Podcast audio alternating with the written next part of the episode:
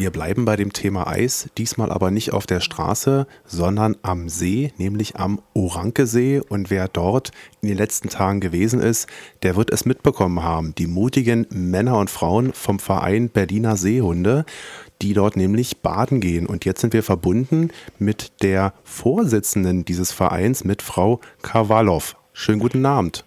Ja, guten Abend. Ursula Kavol bin ich und die, die, wirklich die Vorsitzende von Berliner Seehunden. Guten Abend. Ja, guten Abend, Entschuldigung.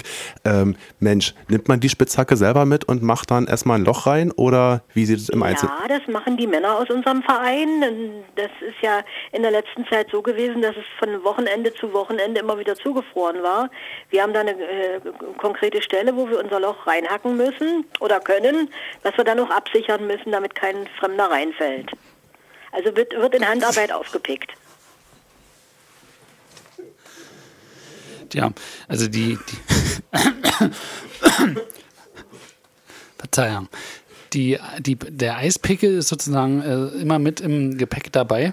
Ähm, wie kalt muss es denn sein oder wie dick muss die Eisschicht sein, damit man dann wirklich dann ins Loch springen kann?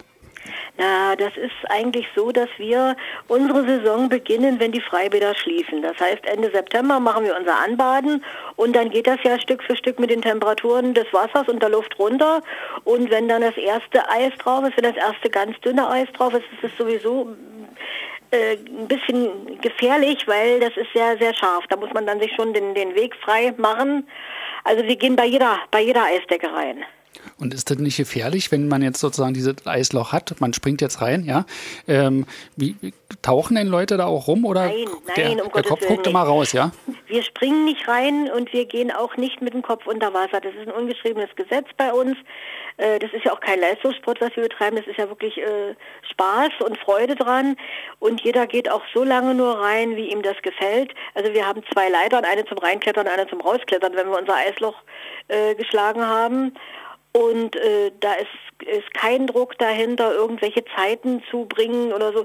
Jeder so, wie ihm das gefällt. Aber auf keinen Fall mit dem Kopf unter Wasser. Manche Leute sagen ja, in dieser kalten Jahreszeit ist es besser, in die Sauna zu gehen, was ich ab und an tue. Das soll ja sehr gesund sein. Und dann geht man ins kalte Wasser. Sie machen das aber völlig umgekehrt. Ist das denn gesund, was Sie da eigentlich tun? Naja, ich sag mal so, wir machen, wir machen uns ja zum großen Teil auch vorher warm. Also viele von uns laufen erst eine Runde um See oder walken oder mache ein bisschen Gymnastik. Und in dem, in dem Sinne ist es ja ähnlich wie ein Saunaeffekt. Und dadurch, dass wir uns eben schon von September, Oktober dran gewöhnen, ist der Sprung äh, von Temperaturen her nicht so groß. Gibt es denn da ein Mindestalter, was man haben muss, damit man denn sozusagen diese eisigen Temperaturen auch aushält? Oder kann nö, da wirklich. Nö, also wir hatten schon, wir hatten schon drei, vierjährige dabei und der älteste, der jemals bei uns mit dabei war, der hat bis zu seinem 98. Lebensjahr mitgemacht. Das ist ja enorm. Ja, also wobei sowieso in unserem Verein, ich sag mal, die, die älteren Semester überwiegen zurzeit. Hm. Wie lange kann man denn dann, wenn man den Sprung sich getraut hat in dieses kalte Wasser, wie lange kann man denn da drin bleiben und muss man da vielleicht irgendwelche Voraussetzungen mitbringen, damit man dann da auch wieder lebendig rauskommt? Also Voraussetzungen nicht. Wir empfehlen natürlich, wer es machen möchte, dann wirklich auch im Herbst mit uns anzufangen. Einmal die Woche dann ins kalte Wasser zu gehen, dann gewöhnt sich der Körper auch besser dran.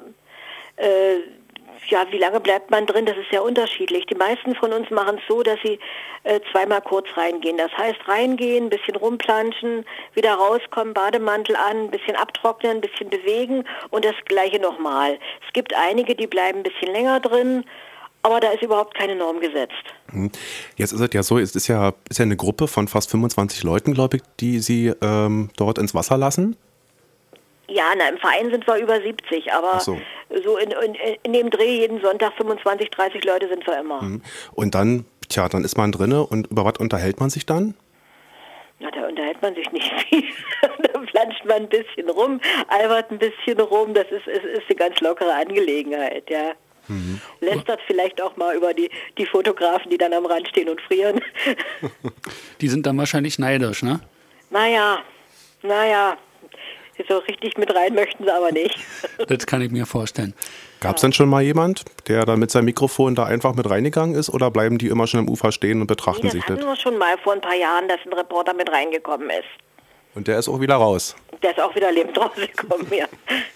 Und äh, das, das Ganze, gibt, geben Sie dem Ganzen noch so einen Rahmen? Trifft man sich abends dann noch auf einen, äh, einen warmen Glühwein oder irgendwas anderes?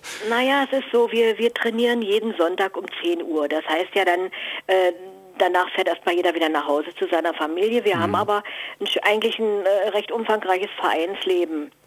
Wir machen jedes Jahr im Frühjahr eine Wochenendfahrt mit Familien. Wir machen jedes Jahr im Herbst eine Wanderung mit Badestopps zwischendurch natürlich äh, jedes Mal in irgendeine andere Ecke des, des Berliner Umlandes. Wir treffen uns im Sommer, um uns die Fotos vom Winterball anzuschauen. Und mhm. viele von uns nehmen auch an Veranstaltungen anderer Eisbadervereine teil, sodass da auch immer ein bisschen Bewegung mit drin ist.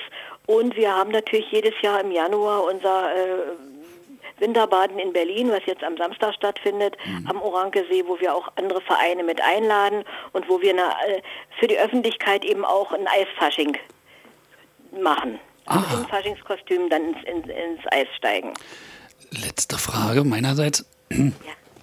Wenn jetzt sich der eine oder andere Hörer angesprochen fühlt und sagt, Mensch, eigentlich Eisbahn, das ist genau mein Ding.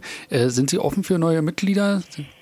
Ja, aber wir empfehlen nicht unbedingt jetzt so im, im, im Hochwinter einzusteigen, mhm. sondern lieber zu sagen, okay, wir gucken uns das Ende September, Anfang Oktober mal an, kommen da mal mit hin. Dann ist es bei uns so geregelt, dass sich einer der gerne mitmachen möchte, erstmal eine Liste eintragen muss bei uns, weil es ja aus versicherungstechnischen Gründen wichtig ist. Mhm. Und er kann dann ein paar Wochen mal als Schnupperer kommen und sich dann entscheiden, will ich es wirklich mitmachen, trete ich in den Verein ein oder äh, war es das gewesen? Also die Empfehlung ist im Herbst anzufangen und nicht unbedingt im Januar, Februar. Gut, also wer sich angesprochen fühlt, der kann sich an den Verein Berliner Seehunde richten. Wenn ich das richtig verstanden habe, sind Sie ja unter diesem Dachverband äh, Bergmann-Borsig, oder? So ist es. Wir sind eine Abteilung der SG Bergmann-Borsig. Genau. Ja, Mensch, also dann wünschen wir Ihnen noch viel Spaß beim Baden. Wir sprachen mit äh, Uschi Kavol. Ja, genau. Und kommen Sie gut durch den Winter. Ja, danke schön. Hm. Tschüss. Tschüss. Tschüss.